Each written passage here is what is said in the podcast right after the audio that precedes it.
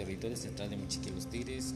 este es un territorio muy conservante de su identidad, donde el 5-80% habla su idioma propio y conserva sus usos y costumbres con una población de 5.650 personas, 1.550 familias agrupadas en 18 veredas, dos parcelaciones. Mi deseo mío es poder ver a futuro con los PDs.